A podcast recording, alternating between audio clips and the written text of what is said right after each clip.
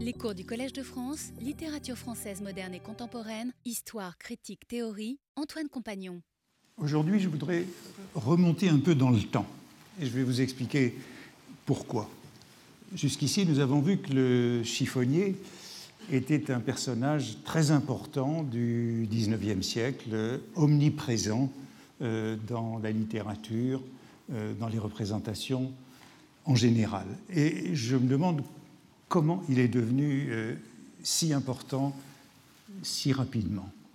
Il me semble que pour qu'il le soit devenu si vite, ce mythe français, parisien du XIXe siècle, il fallait que le modèle soit en quelque manière prêt au début du XIXe siècle. Vous vous souvenez que dans les premières séances, j'ai fait assez souvent référence au tableau de Paris de Mercier, où le chiffonnier est présent, mais il faut ajouter qu'il n'est pas surreprésenté. Il y est à sa place, à son rang, euh, parmi euh, tous ces marchands ambulants de Paris, hein, l'afficheur, le marchand de peau de lapin, le marchand d'allumettes, le marchand de contremarques, le boueur, le balayeur, le décrotteur, le ravageur, le vidangeur, qui sont en dessous du chiffonnier. Ils sont tous là. Le chiffonnier appartient à ce que Mercier appelle le ramas de mendiants, de revendeurs et revendeuses qui arpentent les rues. Mais il n'est ni plus ni moins célèbre que ses comparses. En revanche, lorsqu'on regarde les textes du début de la monarchie de juillet, comme Jules Janin en 1831 dans l'un des premiers de ses tableaux, Paris ou le livre des 101. C'est Janin qui euh, rédige l'article sur les petits métiers et il termine par le chiffonnier en disant qu'il est le premier, le plus grand des industriels en petit. Hein. Il est le plus grand des petits métiers et il est presque le plus petit des grands métiers à ce moment-là. Dans Les Fleurs du Mal, on a un poème qui est intitulé Le vin des chiffonniers, on n'a pas le vin des ravageurs ou le vin des vidangeurs. Pour que la chiffonnerie ait ainsi pris son essor et se soit élevée au-dessus de tous les petits commerces de la rue parisienne, on l'a déjà vu, l'un des motifs, c'est qu'il est devenu un rouage irremplaçable pour l'approvisionnement de nombreuses matières premières dès les débuts de la révolution industrielle. Mais il me semble que cet emploi économique aurait pu rester anonyme, comme dans d'autres sociétés, dans d'autres langues, dans d'autres cultures, dans les villes de province ou dans les capitales européennes.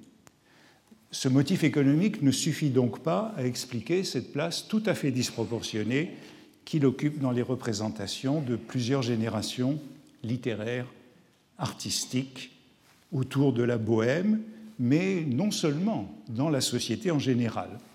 Et je crois qu'il est donc important, pour voir comment euh, cet euh, envol a été préparé, euh, de retourner à la période qui a immédiatement précédé, c'est-à-dire à la Révolution française, et d'examiner le rôle que le chiffonnier y a joué.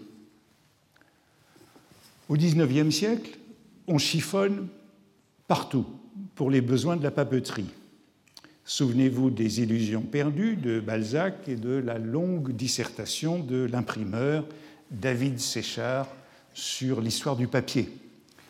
Des chiffonniers ramassent dans l'Europe entière les chiffons, les vieux linges et achètent les débris de toute espèce de tissu. Ces débris, triés par sorte, s'emmagasinent chez les marchands de chiffons en gros qui fournissent les papeteries. On chiffonne donc partout dans les grandes villes européennes car euh, la librairie et la presse souffrent de la pénurie de pâte à papier. La demande croît beaucoup plus vite que l'offre jusqu'à l'invention des substituts. Le chiffon est une matière précieuse et, on vous l'a dit déjà, il est interdit à l'exportation. On chiffonne donc partout et pourtant le chiffonnier est un type hautement parisien et même, semble-t-il, strictement parisien. Le vrai chiffonnier n'existe guère qu'à Paris, notera Frédéric Leplay dans sa Sociologie des ouvriers européens que j'ai déjà cité, et Edmond Texier, dans le fameux Paris Guide de 1867 pour l'exposition universelle, écrit Ce n'est qu'à Paris qu'on rencontre le chiffonnier immortalisé par le crayon de Charlet. Je reviendrai sur Charlet dans un moment. Si on compare avec Londres, à Londres, semble-t-il, la distinction était beaucoup plus nette entre ceux qui étaient appelés les street sellers, les street buyers et les street finders. Autrement dit, les vendeurs de rue, les acheteurs de rue et les finders, que je ne sais pas très bien comment traduire, les trouveurs de rue, c'est-à-dire les chiffonniers. À Paris, en revanche, on confond toutes ces catégories dans les de Paris, dans les marchands ambulants. On confond les vendeurs et les acheteurs, le marchand de beignets et le marchand de peau de lapin.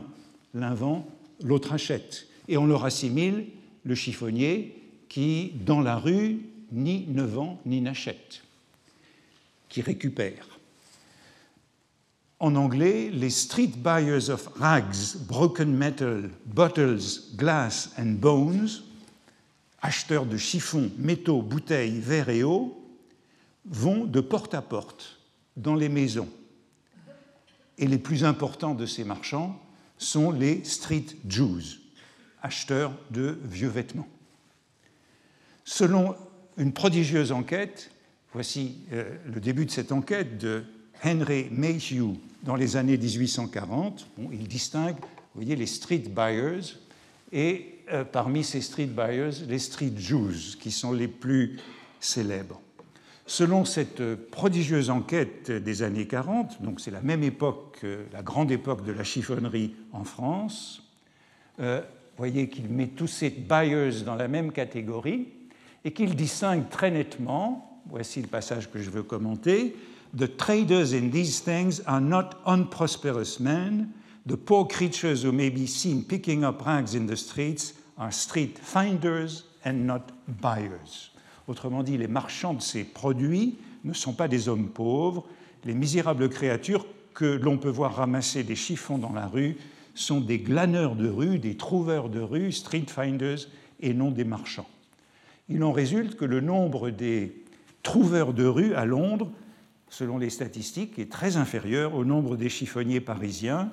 Mayhew les évalue entre 800 et 1000 à Londres, alors qu'à Paris, les médaillés sont au minimum déjà 6000. Voici dans le même livre les euh, gravures euh, euh, du bone grabber, donc le chiffonnier celui qui fouille dans la rue, et du street Jew. On pourrait dire d'une certaine façon que Paris est en retard sur Londres dans le développement capitaliste, puisque à Paris, les ordures ne sont pas marchandisées. Hein. Les ordures sont gratuites dans la rue pour le chiffonnier, ce qui veut dire que la chiffonnerie, en un sens, c'est moderne, puisque c'est intégré aux industries au XIXe siècle, mais c'est aussi une survivance de l'Ancien Régime et d'une certaine charité de l'Ancien Régime, où euh, on donnait gratuitement ces ordures aux chiffonniers. Sous la Restauration, il y a beaucoup d'articles en anglais. On s'intéresse beaucoup en Angleterre, à Londres, à la chiffonnerie française, parce que ça n'existe pas là-bas, c'est déjà une exception française. Beaucoup d'articles sur ce chiffonnier parisien, en général, ça ne prend qu'un seul N en anglais, parce qu'on ne traduit pas, on ne sait pas traduire. En français, l'orthographe n'est pas encore stable. Voici par exemple un article de 1828 qui est reproduit en Amérique et qui explique la chiffonnerie française par la saleté particulière de Paris, par l'étroitesse de ses rues, son manque d'eau, comparé à la salubrité de la capitale britannique, dotée de beaux égouts et d'un puissant fleuve. It is to be observed that the filth of Paris est donc lié à ces rues étroites, euh, euh, ces admirables égouts, euh, sa rivière puissante, et donc on n'a pas de chiffonniers qui ont la jouissance de, cette, de ces ordures luxuriantes. Londres évacue ses ordures dans la mer. On l'avait déjà vu avec Hugo, qui le regrettait puisque tout cet engrais était perdu dans l'intestin de Léviathan. Après le coup d'État du 2 décembre 1851, Frédéric Lemaître, le grand acteur de l'époque, se rend à Londres en tournée pour jouer cette pièce sur laquelle je reviendrai, Le chiffonnier de Paris. Je crois qu'un de nos invités l'a déjà mentionné, ce drame de Félix Pia de 1847. Bon, il va le jouer à Londres après le coup d'État en début de 52 et la reine Victoria assiste à la représentation. La reine Victoria sait donc ce qu'est un chiffonnier de Paris. Et ensuite, elle fait venir Frédéric Lemaître dans sa loge. L'anecdote est répandue tout au cours du siècle. Elle aura avec lui un échange qui est resté célèbre. Elle lui dit Comment vous avez de pareilles misères à Paris? Madame, répondit Frédéric avec sa voix tonnante et son grand geste, ce sont nos Irlandais. Le sentiment national était bien placé. Dickens, qui n'était pas dupe des préjugés de ses compatriotes en matière de propreté et de pauvreté, ni de leurs illusions sur la supériorité de Londres, est venu à Paris en février 1851 pour enquêter sur les marchés aux bestiaux. Là, Paris était en avance, on avait éliminé les abattoirs dans le centre de Paris et créé les abattoirs, les marchés aux bestiaux de Poissy et de Sceaux et les abattoirs de Montmartre et de Grenelle, pas encore la Villette bien mieux situés, disait Dickens, parce qu'ils étaient à l'écart du centre de la ville. C'est ainsi qu'un petit matin, il s'est rendu à la gare, qui devait être la gare Saint-Lazare, prendre ce qu'il appelle le train des bouchers pour Poissy. Et sur le train des bouchers, devant la gare, il a rencontré un chiffonnier. Tumbling over a chiffonnier, vous voyez que c'est le mot anglais, with his little basket and rake, was picking up bits of colored paper that had been swept out overnight from a bonbon shop. Bon, la description paraît pittoresque et fantaisiste avec ces emballages de bonbons colorés dispersés par le vent. Bon, Dickens ne traduit pas chiffonnier et il n'utilise pas le, le, nom habituel. Le crochet en anglais, c'est le hook dans toutes les descriptions. Ici, il utilise rake et l'adjectif habituel, c'est le deep basket, un panier profond pour la hotte du chiffonnier. Et là, il met little basket, ce qui me fait penser qu'il a confondu le chiffonnier avec un balayeur. Et, euh, il n'est peut-être pas le seul. Euh, il y a bien un chiffonnier dans un roman de Dickens, c'est Crook dans Bleak House en 1852 exactement dans les mêmes dates, mais euh, Crook est précisément non pas un street finder, mais un street buyer, un usurier. Un usurier, c'est ce modèle-là qui l'intéresse. Rien en anglais de légendaire sur l'équivalent du piqueur ou du coureur, du chiffonnier parisien ambulant qui, vous le voyez, est intraduisible en anglais. On conserve toujours le nom de chiffonnier.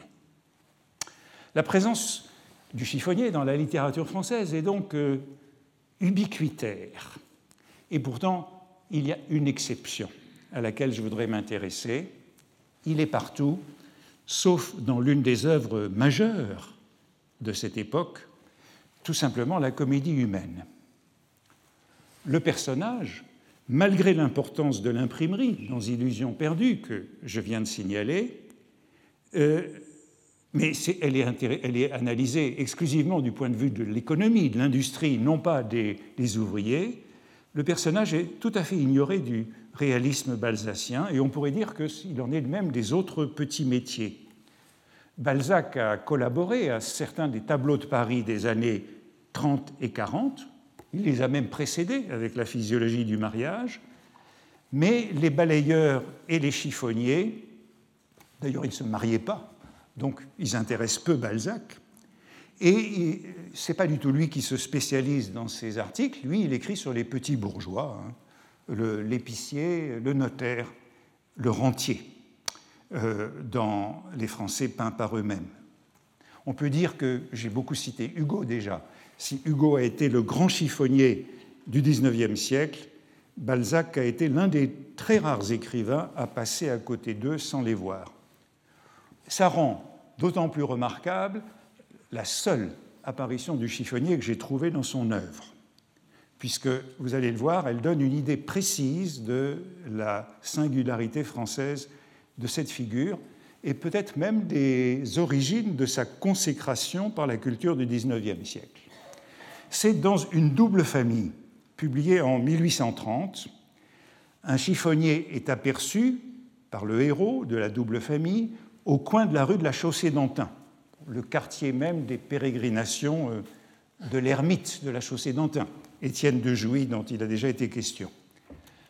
Un de ses enfants, euh, un de ses enfants de la nuit, il rencontre, qui, le dos chargé d'une hotte en osier et marchant un crochet à la main, ont été plaisamment nommés pendant la Révolution. Euh, il y a une addition qui ne figure pas, ça c'est l'édition originale de 1830, membre du comité des recherches, se trouvait cependant auprès de la borne devant laquelle le président venait de s'arrêter. Ce chiffonnier avait une vieille figure, digne celle que Charlet a immortalisée dans ses caricatures de l'école du balayeur. Revoici Charlet, cité en 1830 par Balzac, en 1867 par Texier, pour avoir immortalisé le chiffonnier.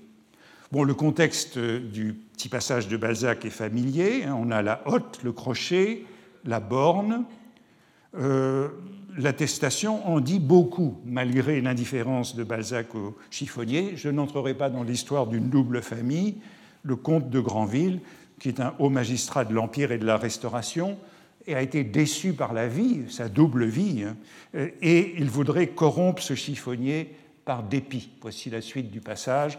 Rencontres-tu souvent des billets de 1000 francs lui demanda le comte. Quelquefois, notre bourgeois, et les rends-tu? C'est selon la récompense promise, ce mythe du billet de 1000 francs qu'on avait déjà rencontré. Trouver un billet de 1000 francs dans le tas, voilà mon homme, s'écria le comte en présentant au chiffonnier un billet de mille francs. Prends ceci, lui dit-il, mais songe que je te le donne à condition de le dépenser au cabaret, de t'y enivrer, de t'y disputer, de battre ta femme, de crever les yeux à tes amis. Cela fera marcher la garde, les chirurgiens, les pharmaciens, peut-être les gendarmes, les procureurs du roi, les juges et les geôliers. Ne change rien à ce programme où le diable saurait tôt ou tard se venger de toi. Une sorte de perversion de vengeance exercée sur le monde grâce au chiffonnier perverti par un billet de 1000 francs. Eh bien, dans le passage de Balzac, unique, il y a deux éléments capitaux que je voudrais analyser un peu. Ce chiffonnier immortalisé par Charlet et euh, ce membre du comité des recherches. Balzac connaît donc bien euh, les poncifs et Charlet, Charlet, je vous le rappelle, c'est un dessinateur que Baudelaire n'aime pas, qu'il traite d'enfant gâté du chauvinisme, de bel esprit de l'estaminet. Hein? En revanche, il a une dispute avec Delacroix qui euh, lui en veut d'avoir maltraité Charlet dans son article sur les caricaturistes. Je me suis demandé évidemment quelle était cette caricature de Charlet et j'ai eu un certain mal à la trouver puisque Balzac nous renvoie à l'école du balayeur. Charlet est un dessinateur de sujets militaires, essentiellement de grognards, et il y a très peu de sujets populaires dans son œuvre, mais Balzac euh, fait allusion à cette euh, estampe, école du balayeur, dont la légende est celle-ci, en bas, saisir le balai avec la main droite à hauteur du dernier bouton de la veste, la main gauche à hauteur de l'œil pour ceux qui en ont on voit bien qu'il s'agit donc d'un prolongement du dessin militaire, puisque ces balayeurs sont des anciens soldats de la Grande Armée qui tiennent le balai comme on présente euh, les armes. C'est donc euh, à cette gravure assez célèbre que Balzac pense, mais comme Dickens, on a l'impression que lui aussi confond le balayeur et le chiffonnier, puisqu'il ne s'agit pas de chiffonnier. Et j'ai continué à chercher chez Charlet, j'ai trouvé ce beau mendiant qui figure dans les Français peints par eux-mêmes, qui est le frontispice du chapitre sur les mendiants. On a vu le frontispice du chapitre sur le chiffonnier la semaine dernière, euh, dessiné par Traviès. Et voilà ce balayeur qui lui aussi a bien une allure d'ancien grognard. Mais euh, ce n'était pas encore le chiffonnier que je cherchais jusqu'au moment où j'ai trouvé tout de même un chiffonnier de Charlet dans le catalogue raisonné. Le voici, à la porte d'un cabaret, sur le mur duquel on a dessiné une puce près d'une enclume et tenant un lourd marteau avec ces mots à la puce travailleuse, un chiffonnier s'est arrêté. Portant sa hotte, il se met au port d'armes, encore un ancien grognard, avec son crochet, contemplant avec admiration un vieil ouvrier tombé ivre-mort à la porte du cabaret, puis il s'écrie Voilà pourtant comme je serai dimanche.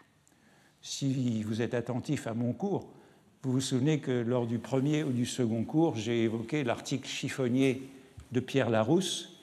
Non, pardon, l'article caricature de Pierre Larousse, et que le premier exemple de caricature, c'était celle-ci. Un ivrogne roule dans le ruisseau sous les yeux d'un chiffonnier assis non loin de là sur un banc. Le chevalier de la lanterne considère avec envie le disciple de Bacchus. Il s'écrie, animé d'un doux espoir, et dire que je serai comme ça dimanche. La description est un peu différente, mais il est vraisemblable qu'il s'agit de la même caricature, qui est donc euh, la caricature euh, prototypique pour euh, Larousse dans son dictionnaire. Voici donc la caricature de Charlet dans une photographie qui n'est pas encore très bonne puisqu'elle a été prise par Alexandre de Vitry au cabinet des estampes avec son téléphone il y a quelques jours. Mais on aura une version meilleure à vous montrer un jour ou l'autre. Mais vous voyez que c'est bien cette caricature très intéressante à laquelle Balzac pense, avec euh, comme on a déjà vu à plusieurs reprises, un cabaret des barrières à la puce travailleuse, le vin au litre qui coûte 8 sols et l'inscription qui est toujours la même, noces et festin, hein, avec une orthographe un peu fantaisiste. Eh bien, cette euh, caricature est particulièrement intéressante puisqu'il s'agit d'une anecdote tout à fait familière avant la Révolution, mais qui était attribuée jusque-là non pas à un chiffonnier, mais un savetier. Et le passage du savetier au chiffonnier montre bien cette sorte de mythification du chiffonnier à partir d'une certaine date. La voici par exemple dans, euh, dans une fable de 1780, dans un almanach littéraire, un vieil ivrogne ayant trop bu d'un coup, même de deux, tomba contre une borne, le choc fit rude, il resta sous le coup, presque assommé, l'œil hagard et l'air morne. Un savetier de près le regardant, tâtait son pouls et lui tirant la manche, là, ce que c'est que de nous, cependant, voilà l'état où je serai dimanche. Il s'agissait donc d'une anecdote bien connue mettant en scène un savetier. On la retrouve chez Mercier, encore une fois chez Mercier, qui parle de la journée du dimanche et qui se plaint du dimanche un savetier voyant un jeudi au coin d'une borne un sergent ivre se dit Voilà cependant où je serai dimanche. Et puis, euh, peu à peu, on passe du savetier au chiffonnier. C'est encore un savetier ou même un cordonnier chez Joseph de Maistre. Euh, c'est euh, un ivrogne, ça c'est chez Stendhal dans l'histoire de l'art de la peinture en Italie qui cite les vers que je vais vous montrer tout à l'heure. Là, ce que c'est que de nous, cependant, voilà l'état où je serai dimanche. En vérité, ces vers figurent dans tous les manuels de rhétorique du début de l'Empire. C'est l'exemple de la naïveté hein, en rhétorique. Donc ce sont des vers bien connus. Les voici dans un manuel de rhétorique. Euh, et les voici chez Scribe, juste avant le, la caricature de Charlet, où il s'agit encore d'un artisan et non pas d'un chiffonnier. Il me semble qu'on peut donc dire que l'innovation de Charlet, c'est d'avoir mis sur cette gravure un chiffonnier, et cela s'explique par le fait qu'il soit un graveur, un dessinateur de scènes militaires. Ce vieux grognard présente les armes, désormais c'est à lui qu'est attribué ce vieux lieu commun. Le voici par exemple chez Dumas, hein, l'ivrogne de Charlet, voilà pourtant comme je serai dimanche. L'ivrogne de Charlet est célèbre.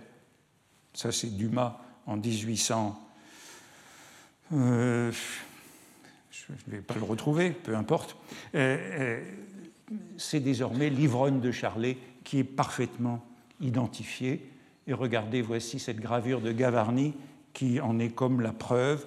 C'est le bon mot qui est détourné. La gravure a pour titre Voilà pourtant comme je serai dimanche, mais il s'agit de tout autre chose qu'un chiffonnier rêvant d'être euh, ivre un dimanche. Il s'agit d'un jeune homme chez le tailleur qui consulte un journal de mode et qui euh, se dit qu'il sera ainsi habillé dimanche.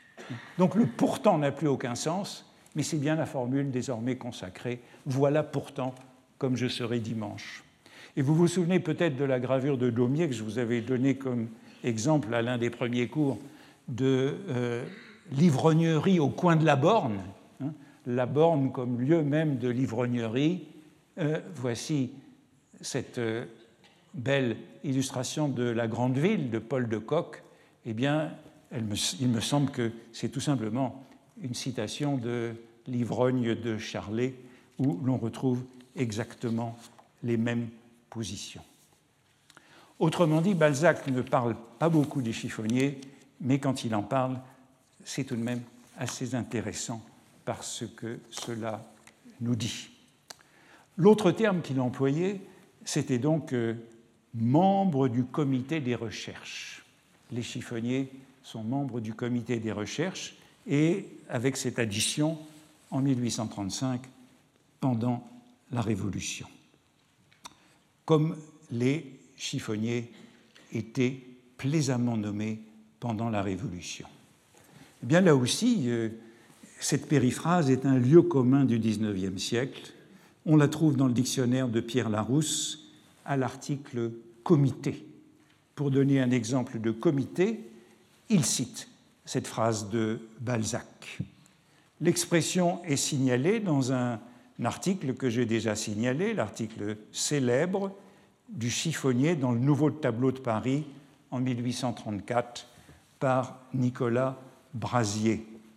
Pendant le régime révolutionnaire, je l'avais signalé pour cette appellation des chiffonniers, linger au petit crochet, la semaine dernière.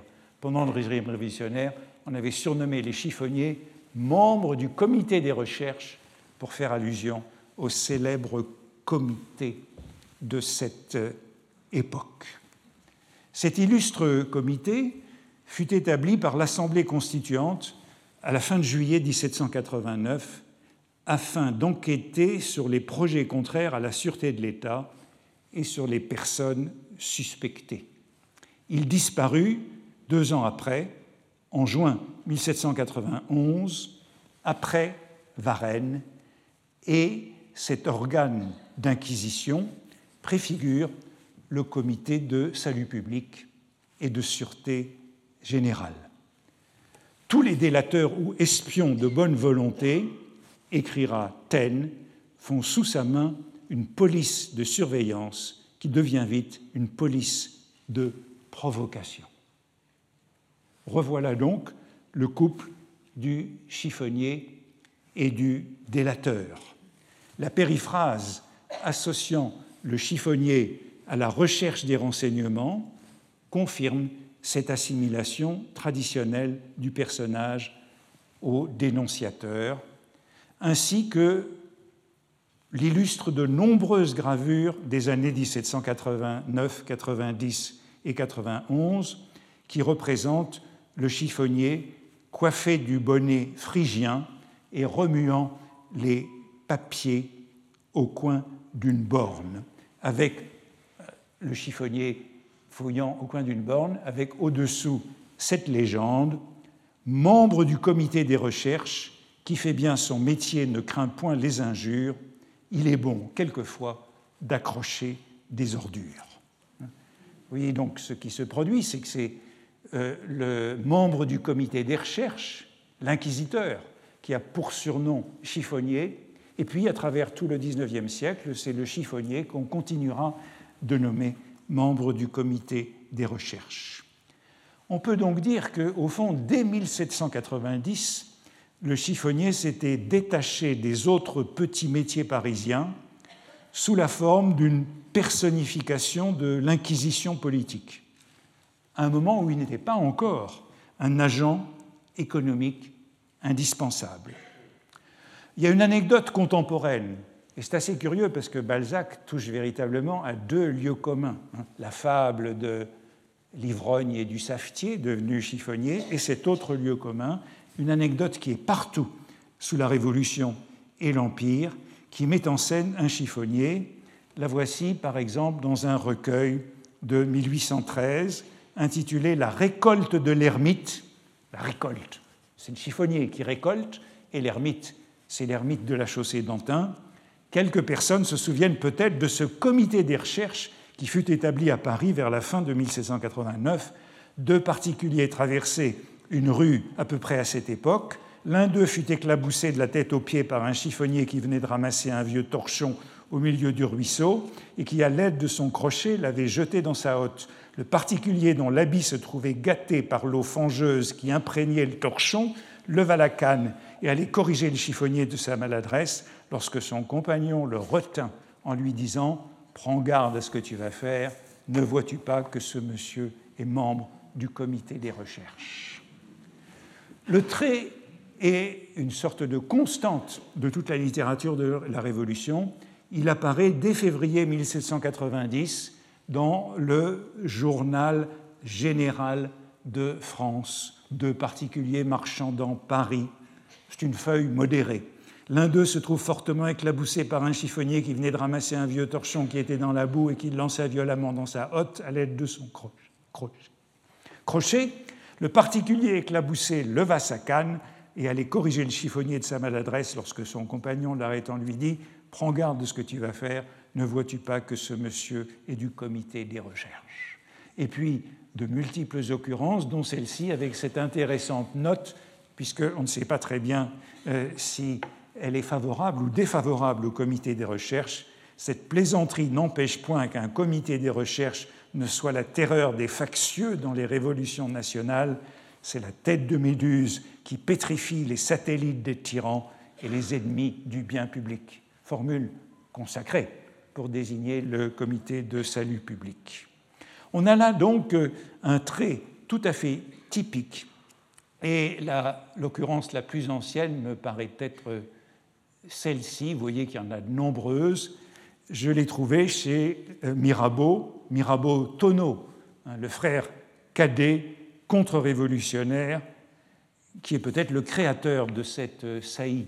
Deux de mes amis passés avant-hier dans une rue. L'un d'eux aperçut un chiffonnier qui ramassait au coin d'une borne quelques chiffons et dit à son voisin Parlons plus bas, voici un membre du comité des recherches un garde national dont l'oreille active veillait pour le salut de la patrie et le maintien de la Constitution, entendit cette annotation, courut au corps de garde voisin et fit arrêter mes deux amis qui eurent toutes les peines du monde à persuader à messieurs du district qu'ils avaient fait une très simple plaisanterie. Ils méritaient assurément leur malencontre. Il n'est pas permis de plaisanter sur un sujet aussi grave.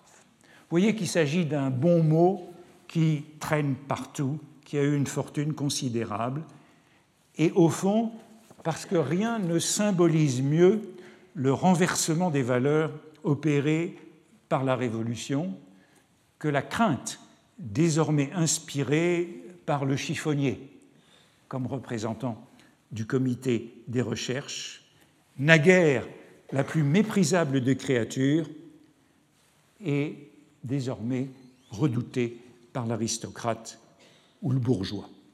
Dès 1790, donc, la réputation du chiffonnier, qu'elle soit méritée ou non, était en tout cas bien établie. Et on a de nombreuses eaux fortes qui rappellent les diverses initiatives révolutionnaires précoces. Euh, en voici une qui est très intéressante, une, une sorte de bande dessinée euh, des anti-aristocratique et hostile au clergé. Hein. Euh, ici, la légende, c'est Je leur mou de l'aristocratie. Et euh, ici, vous voyez le comité des recherches qui est représenté par un homme du clergé fouillant avec euh, sa pipe et son crochet dans une tinette, avec un chien derrière lui, l'éternel chien du chiffonnier, en train de déféquer. Et ici, au diable, les aristocrates, avec euh, les aristocrates qui se trouvent euh, sous les fesses de, ce, de ces soldats. Donc, une caricature qui nous montre bien comment l'identification de, 1790, comment chiffonnier et comité des recherches ne font désormais plus qu'un. En voici une autre, ah, c'est l'agrandissement de ce petit chiffonnier euh, du comité des recherches. En voici une autre qui me paraît beaucoup plus compliquée et que je me garderai bien de commenter, qui est une gravure satirique, allégorique ça c'est l'exemplaire de la Bibliothèque nationale, ça c'est celui du musée Carnavalet, où on voit Club des Jacobins, Mirabeau le préside, et ce grand scélérat, etc., etc. C'est apparemment difficile à interpréter. Mirabeau est pendu et rôti, euh, sans lâcher le fauteuil présidentiel qu'il tient à bout de bras, mais on a aussi Lafayette et Talleyrand qui sont représentés, des harpies, un bûcher, des bulles de savon, et euh, enfin, en bas à droite, un chiffonnier fouillant dans du papier, et il est écrit sur ce morceau de papier Comité des recherches. Toujours. La même association, vous le voyez qu'un examen plus fouillé de la figure du chiffonnier sous la Révolution serait opportun, car euh, cette personnification du comité des recherches, l'instance policière d'inquisition des années 1790 et 1791, sera souvent mentionnée sous le consulat et l'Empire, et là, pour ainsi dire, préparée pour sa légende du XIXe siècle comme symbole de la réversibilité des fortunes. Il est le symbole de la roue de la fortune, de l'inversion des rangs. On peut dire que, en vérité, dès avant 1789, le chiffonnier jouait parfois déjà ce rôle de représentation de la déchéance de l'aristocratie, par exemple, juste avant la Révolution, en 1780, le duc de Chartres, afin d'augmenter ses revenus, a fait le projet de construire autour de son jardin du Palais Royal les galeries marchandes que nous connaissons bien, qui sont surmontées d'appartements euh, d'habitation, de location. Et à ce moment-là, une gravure a été intitulée Le prince chiffonnier pour ridiculiser son investissement immobilier. Cette gravure que malheureusement je ne connais pas et que je crois que nous ne connaissons pas est décrite dans un libelle imprimé à Londres et attribué à Thévenot de Morande, qui est un folliculaire des Lumières, un escroc et un maître chanteur. Et voilà la description qu'on en trouve mais qui nous dira assez ce dont il s'agissait, même si nous ne connaissons pas la gravure. Son Altesse, donc euh, le duc d'Orléans, était représenté avec assez de ressemblance, portant une hotte sur le dos, tenant à la main un croc avec lequel il cherchait et ramassait contre les bornes des chiffons dont il emplissait sa hotte. Les vers suivants étaient en bas. Tel est donc du destin l'arrêt et le caprice, quel changement bizarre aux cruelles injustices. Ce matin, dans le rang le plus grand, le plus beau, ce soir, de la fortune, un exemple nouveau. Et c'est roue de la fortune qui fait tomber le prince. Moi, prince, suis réduit aux disgrâces contraires à chercher dans les coins partout des locataires. On a donc un jeu de mots sur locataire. Locataire, les locataires du chiffonnier les locataires du prince, tel est le sel de cet insipide épigramme, tout le sel de cet insipide écrigramme ne se trouve, comme on voit, que sur le dernier mot qui fournit la double idée de loxataire, c'est-à-dire des chiffons, et de locataire des maisons, dont on s'imaginait sans doute que les nouveaux édifices du palais royal seraient longtemps dépourvus. Bien entendu, ce bon mot locataire, locataire du prince d'Orléans, fera lui aussi fortune, puisqu'il s'agit du futur Philippe Égalité, euh, et euh, que après la Révolution et l'exécution du duc régicide, euh, ces quelques vers figurent dans la plupart des recueils de bons mots. Entre-temps, bien entendu, sous la terreur, l'humeur avait été plus grave.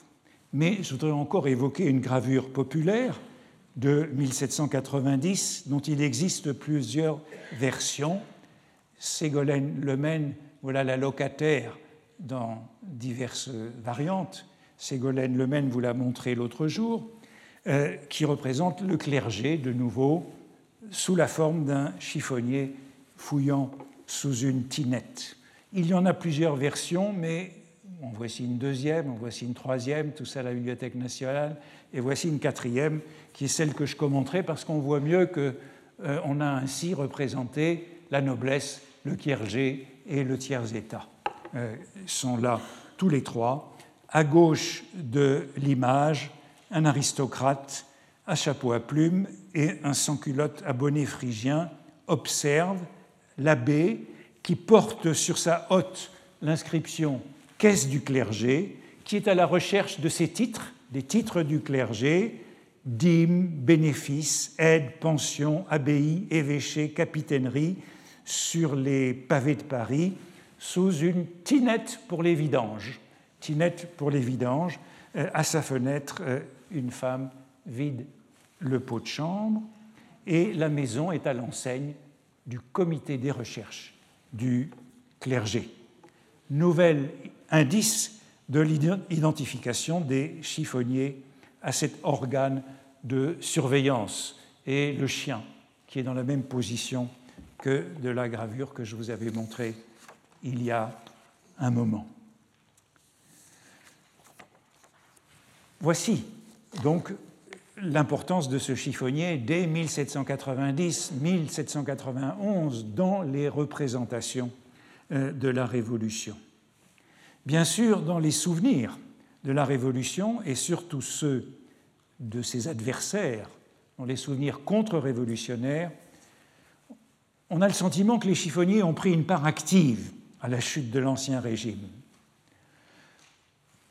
Tous les récits contre-révolutionnaires soulignent qu'on a fait appel à eux lors des grandes insurrections, qu'on allait les chercher au bout de la rue Mouffetard, dans le faubourg Saint-Marceau.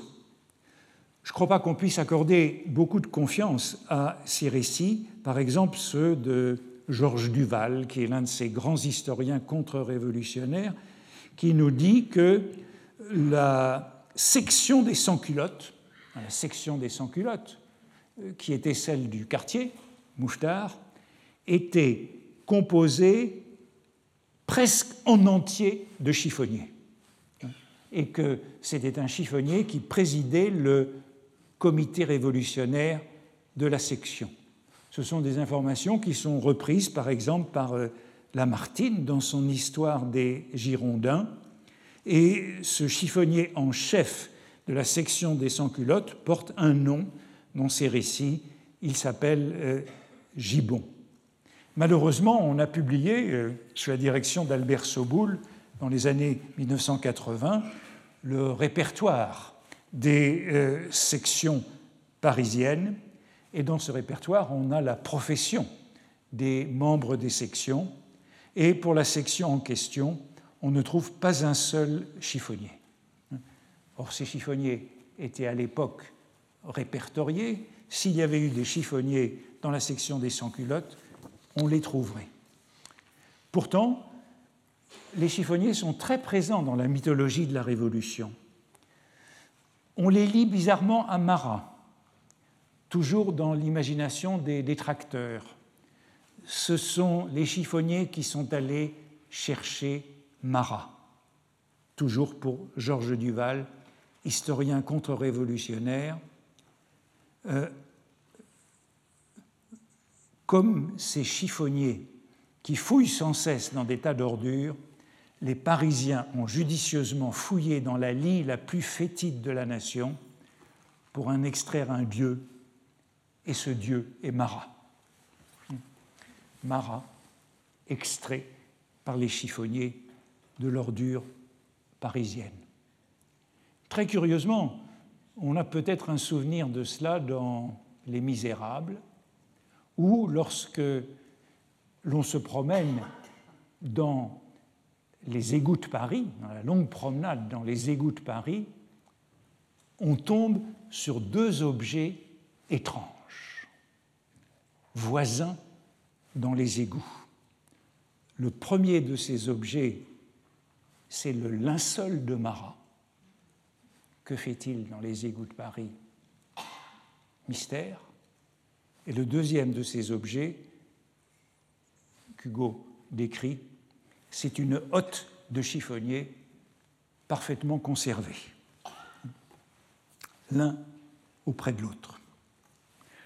Les chiffonniers sont donc des personnages déjà célèbres euh, dans les premières années de la Révolution, et je prendrai encore le témoignage d'un almanach de 1792, un recueil euh, plaisant on peut encore s'amuser à la fin de 1791, un recueil hostile au roi, après Varennes, ainsi qu'à l'aristocratie et au clergé, mais qui se moque des députés et du comité des recherches qu'il traite de chiffonniers.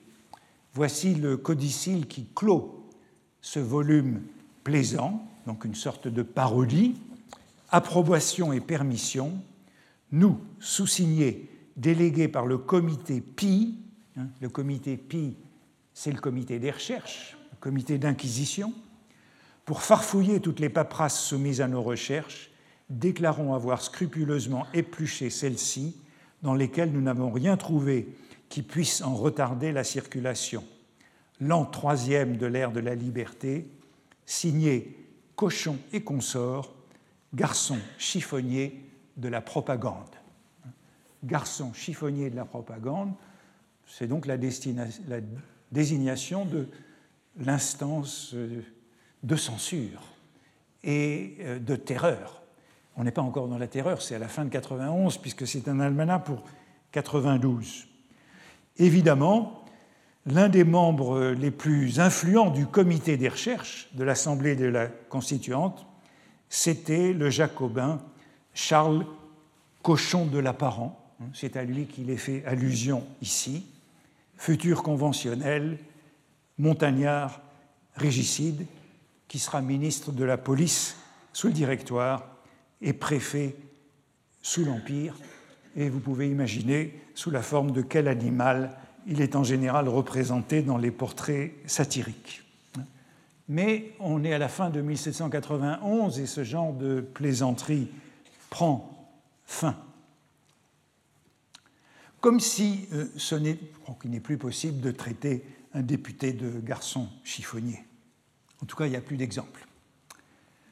Comme si ce n'était pas encore suffisant pour montrer cette richesse du chiffonnier sous la Révolution, j'ajouterai ceci, qui complique encore l'histoire de ces, représentations. Il se trouve que les royalistes du Midi étaient connus à partir de juin 1791 sous l'appellation d'abord de chiffoniste et puis de chiffonnier, par corruption plaisante, humoristique, du nom d'un certain Giffon auquel avait appartenu la maison d'Arles où se sont réunis ces contre-révolutionnaires qui ont donc pris comme nom la chiffonne. Chiffoniste et aristocrate, nous disent les archives parlementaires, devinrent synonymes.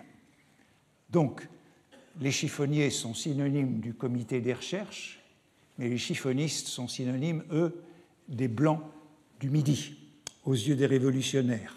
et leur société est dissoute. Arles, c'est Michelet qu'il raconte dans son histoire de la Révolution française. Arles symbolise le plus furieux fanatisme contre-révolutionnaire avec cette association, dit-il, trop connue sous le nom de la chiffonne, le, le foyer, le dangereux foyer de la guerre civile pour tout le Midi.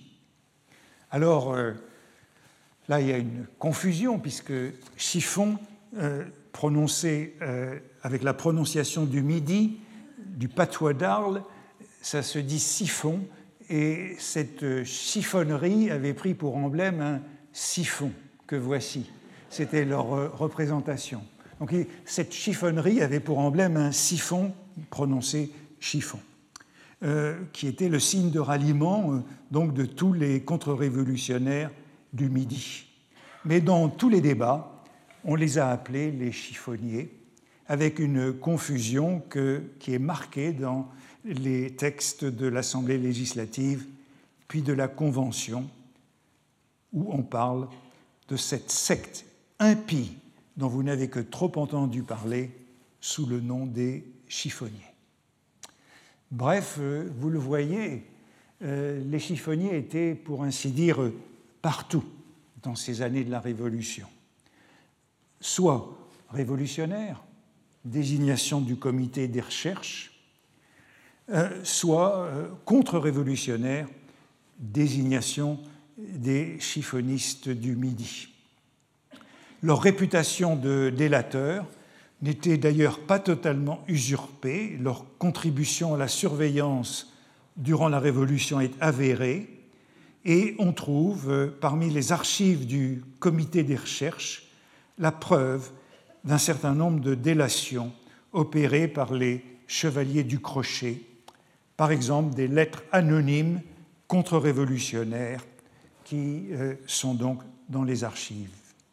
Mais ce que je crois, doit être surtout retenu, c'est cette dimension carnavalesque du personnage qu'on avait déjà rencontré, sa parenté avec le bouffon,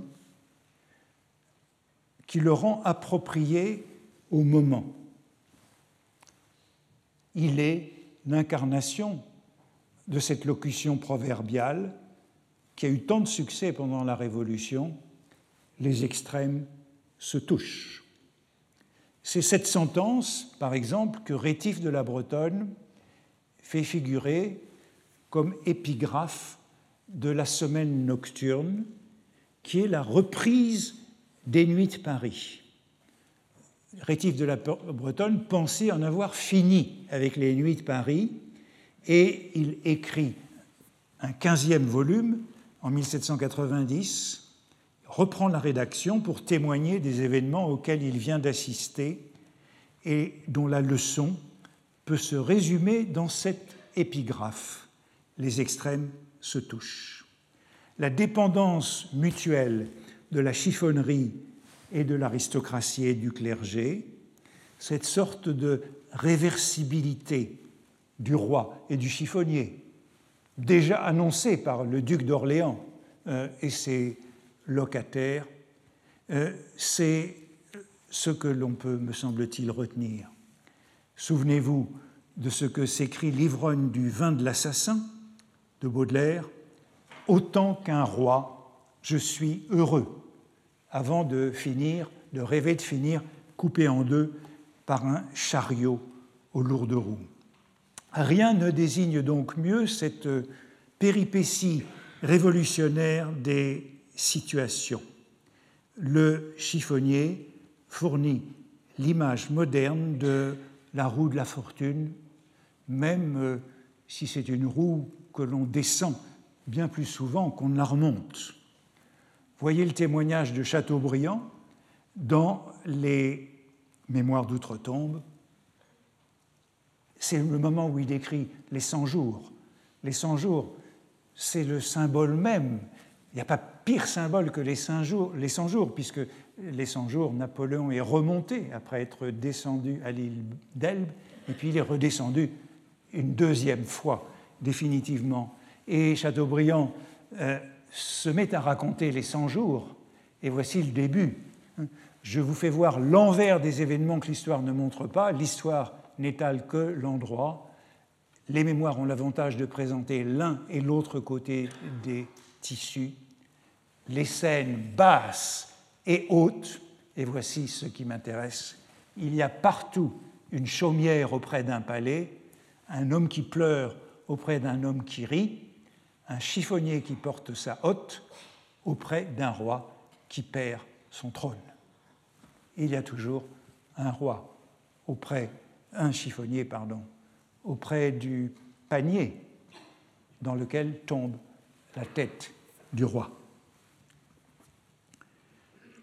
Chateaubriand revient sur cette corrélation du roi et du chiffonnier de manière encore plus exemplaire et dramatique à la toute fin des Mémoires d'outre-tombe, dans la conclusion des Mémoires d'outre-tombe, dans un passage assez extraordinaire où il impute au chiffonnier la profanation des sépultures royales sous la terreur.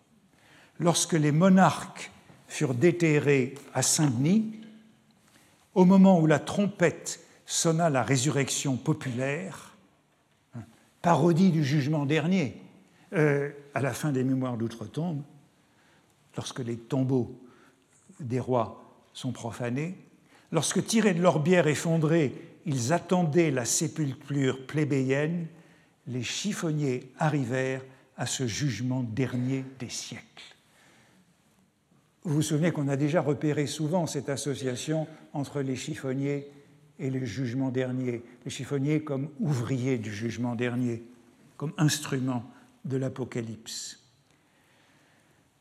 Arrivés à ce jugement dernier des siècles, ils regardèrent avec leurs lanternes dans la nuit éternelle, ils fouillèrent parmi les restes échappés à la première rapine, les rois n'y étaient plus, mais la royauté y était encore, ils arrachèrent des entrailles du temps, ils l'arrachèrent des entrailles du temps et la jetèrent au panier des débris. Hein? Et qu'on a là sous la plume de Chateaubriand, à la fin des Mémoires d'Outre-Tombe, une fresque grandiose qui résume tout ce parcours du chiffonnier sous la Révolution, cette traversée de la Révolution par le chiffonnier, qui est devenu une sorte d'exécuteur de l'Apocalypse. Le chiffonnier est bien l'autre du roi. La tête du guillotiné tombe dans ce que Mercier appelle le fatal panier. Et ce sont des images, des images nombreuses qui sont reprises par Hugo jusque très tard dans le siècle que celle-ci. Comparaison du souverain et du chiffonnier. Or, les sages pensifs font remarquer au prince qu'il est toujours aisé d'empoigner des provinces, mais qu'un roi ne peut prendre en utile grand besoin un muscle de son rable au crocheteur du coin, un César souvent porte à son dos qui haute, son empire moins bien qu'un chiffonnier sa hotte, mais il ferait tuer ses preux jusqu'au dernier avant de conquérir les reins d'un chiffonnier. Avec ce thème du chiffonnier et de César, du César éreinté hein, avant le chiffonnier, est constant chez Hugo. Certes, ce thème de la familiarité du chiffonnier et des grands, du chiffonnier et du roi, s'embourgeoisera au cours du XIXe siècle, mais il me semble qu'il reste constant. Nous avons vu la semaine dernière le roi citoyen, Louis-Philippe, serrant la main du chiffonnier dans la caricature en octobre 1832, après l'insurrection républicaine. Voici une lithographie de 1823 d'Hippolyte Bélanger. Comme Charlet, c'est un dessinateur militaire, un dessinateur de grognard, cette caricature porte pour titre Les extrêmes se touchent. Et l'on y voit un bourgeois qui allume sa pipe à la bouffarde d'un chiffonnier. Comme les extrêmes se touchent. ce thème reviendra tout au long du XIXe siècle pour désigner la solidarité du chiffonnier et de l'écrivain, le cycle économique du papier. Il faut que l'écrivain fournisse du papier, du vieux papier au chiffonnier et que le chiffonnier fournisse du papier neuf à l'écrivain. Ce cycle du papier est constamment décrit sous cette notion du les extrêmes se touchent, les plus grands de l'esprit et les plus bas, euh, les chiffonniers.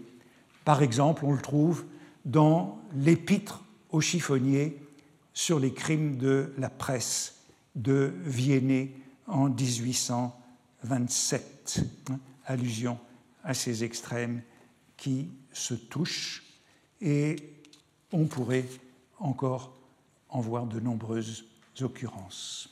Ainsi s'explique, me semble-t-il, la puissance de ce mythe français du chiffonnier et sa surreprésentation dans la culture du XIXe siècle.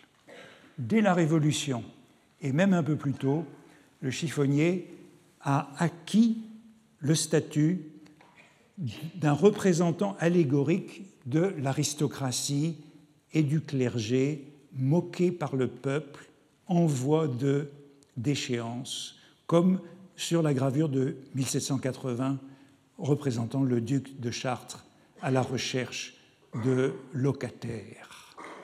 La richesse de cette figure du chiffonnier provient donc de cette réversibilité du personnage qui renverse les hiérarchies, qui chamboule le haut et le bas.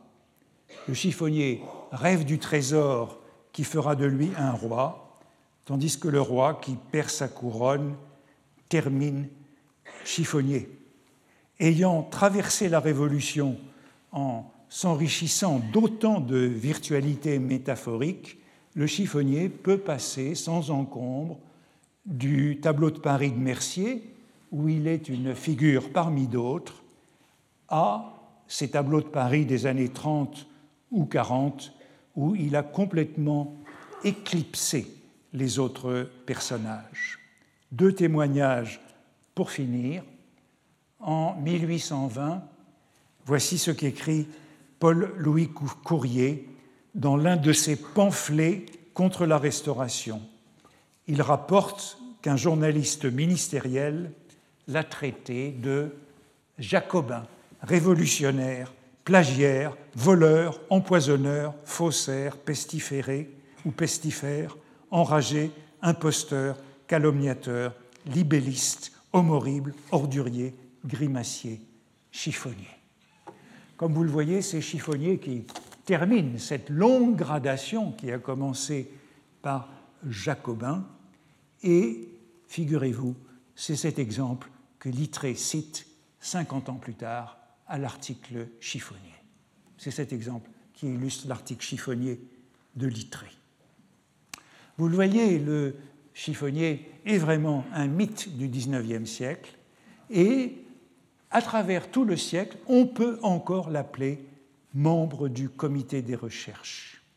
Cette désignation reste, par exemple, dans un vaudeville de 1854 intitulé Sous un bec de gaz, où un commis voyageur qui ne parvient pas à allumer son cigare à la lanterne publique, il monte sur le banc, ne parvient pas à atteindre la hauteur de la lanterne, s'écrie Ah, je suis sauvé j'aperçois un chiffonnier, un membre du comité des recherches. Je vais lui demander du feu. Et vous le voyez, le surnom ne demande à l'époque aucune explication. Sous le Second Empire, le petit nom du chiffonnier reste membre du comité des recherches. Ce qui veut dire aussi que euh, cette identification au mouchard que j'évoquais la semaine dernière pour montrer que peut-être Walter Benjamin ne compliquait pas assez les choses quand il montrait que son chiffonnier revenait des barricades, eh bien c'est quelque chose à quoi nous devons encore réfléchir. Merci. Retrouvez tous les contenus du Collège de France sur www.colège-2-france.fr.